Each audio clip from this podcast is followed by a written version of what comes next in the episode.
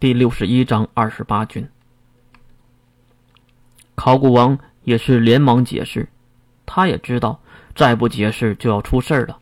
哎，月，别这样，你想错了。五号是利用自己的实力登上前十的，他可是和你齐名之人呢，你忘了吗？啊！两人同时转头看向了考古王。你说什么？他？又是互相指着对方。不错，世界上只有两个人利用自发电能力超越了侍卫，就是你们两个呀！戴持看向对方，还是很不顺眼。哼，哼哼。这个声音是后面水兵的，他在门口已经站了很久了，看到大家的目光都转向笑呵呵的自己，水兵马上绷住了脸，必低头。将国校长大人，将国指定五号大人。这位是五号，在说的是水兵，他是水兵二年组第一的成绩，当然不包括月在内。如果是跨级的话，他就是第二。哦，对了，他是月的青梅竹马。同一个修道院呢？五号小声的嘟囔了一句，不过在场的人可都听到了。好了，水兵，把门关上，进来坐着说吧。啊！五号提出了质疑。考古王，这些事儿能让学生们知道吗？考古王还是那慈祥的笑容，稳重的性格。啊，没什么的，只要是真话，谁听都一样吧。来。进来吧，水兵。关上了门，水兵依然站在角落。月坐在沙发上，当然没有好好的坐着。五号却躲他远远的靠着。那就说说二十八军的事儿吧。这是月关心的事儿。其实排位赛也好，还是校区战也罢，都是提前的事儿。提前的事儿，那就是二十八军被全灭的恐慌产生的。排位赛期间是需要外观人员的。所以会给那些有心之人留下破绽，而提前校区战也是为了保护学生，因为校区战是所有校区中所有的五科生到一个区去比赛，这样更好管理，更好保护，而且还能让十三校区的人暂时的搬空，离开半宁岛这个危险之地。校长，具体是什么时候的事儿？还是我来说吧。一旁的五号接过了话。可能他也是同意了考古王的建议，让水兵和月一起听。二十八军在五天前就驻扎在渤海湾的，因为情报说那里会有两只小型的魔兽苏醒。当然，现在也知道情报是假的。那谁给的情报？月理所应当的问着。是正常情报，渠道也正常，没有什么疑点。毕竟。像魔兽苏醒这样的错误情报是很多的，占百分之五十吧。确实，人类还测不准魔兽的能力波动。两个女孩都点了点头。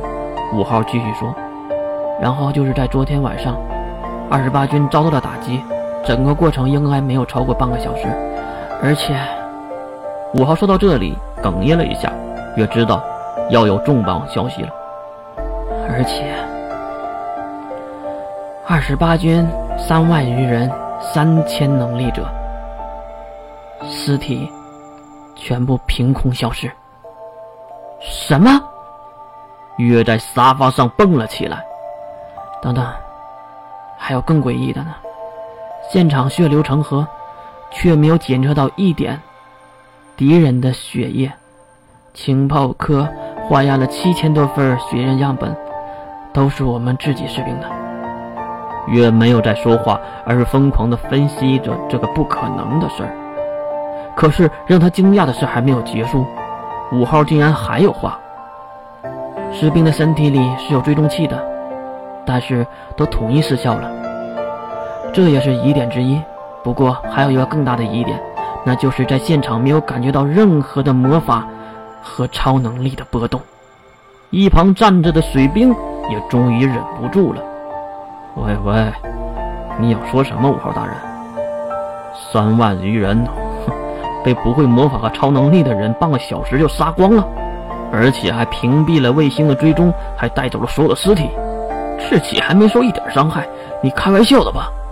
难道是幽灵在作案？水兵的话说完，其他三人都哑口无言。可能真的只有幽灵才能做出这样的事儿，而月心里是知道的，这到底是谁干的？但是他用了什么办法呢？月怎么想都想不通。月，你有什么看法呢？沉寂过后，考古王最先问月：“抱歉，在我的世界观里。”这是无法做到的事儿，所以我们先考虑一下二十八军被灭的根本原因吧。方法什么的已经不重要了吧？不错，这才是重点。五号竟然同意了月的话。说起二十八军，也只能联想到一个事儿，那就是中英联合。三个人异口同声，只有水兵。闭着嘴听着，不错。二十八军军方是唯一一个正面立场表示支持中英联合的。现在被灭，应该是和中英联合有关。听着五号的话，月看向考古王，因为考古王是反对者。毕竟海边杀政客的事儿，那就是考古王命令月去做的。那五号，你是反对者？还是支持者。五号摇了摇头，我是反对派的。为了一个不存在的外星势力要和英国的蓝色教会联合，我真的不理解那些高层是怎么想的。但是，我们在这里说什么，其实也是猜想而已，没有任何的根据，至少无法去考证。转头看向考古王的月，确认着立场。而考古王却轻轻的摇头，摇头的含义是什么？谁又能知道呢？那我能说一句话吗？水兵竟然举着手问着：“怎么了，水兵？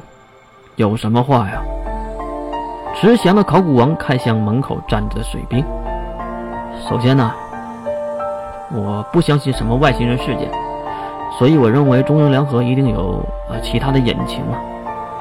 当然，这话可能。并不是我一届学生该说的。不，你说的大多数人都心知肚明。考古王给予肯定。那校长，二十八军这消失的事可是真实发生的。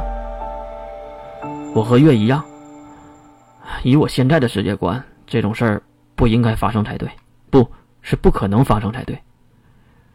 我知道。这种事对你们来说应该有很大的冲击，可是你们不要忘了，你们还有坚强的后盾。考古王看向五号，并意味深长的说了一句：“S 零二，钢铁的意志，无损的军心，永恒的荣耀，不朽的传奇。”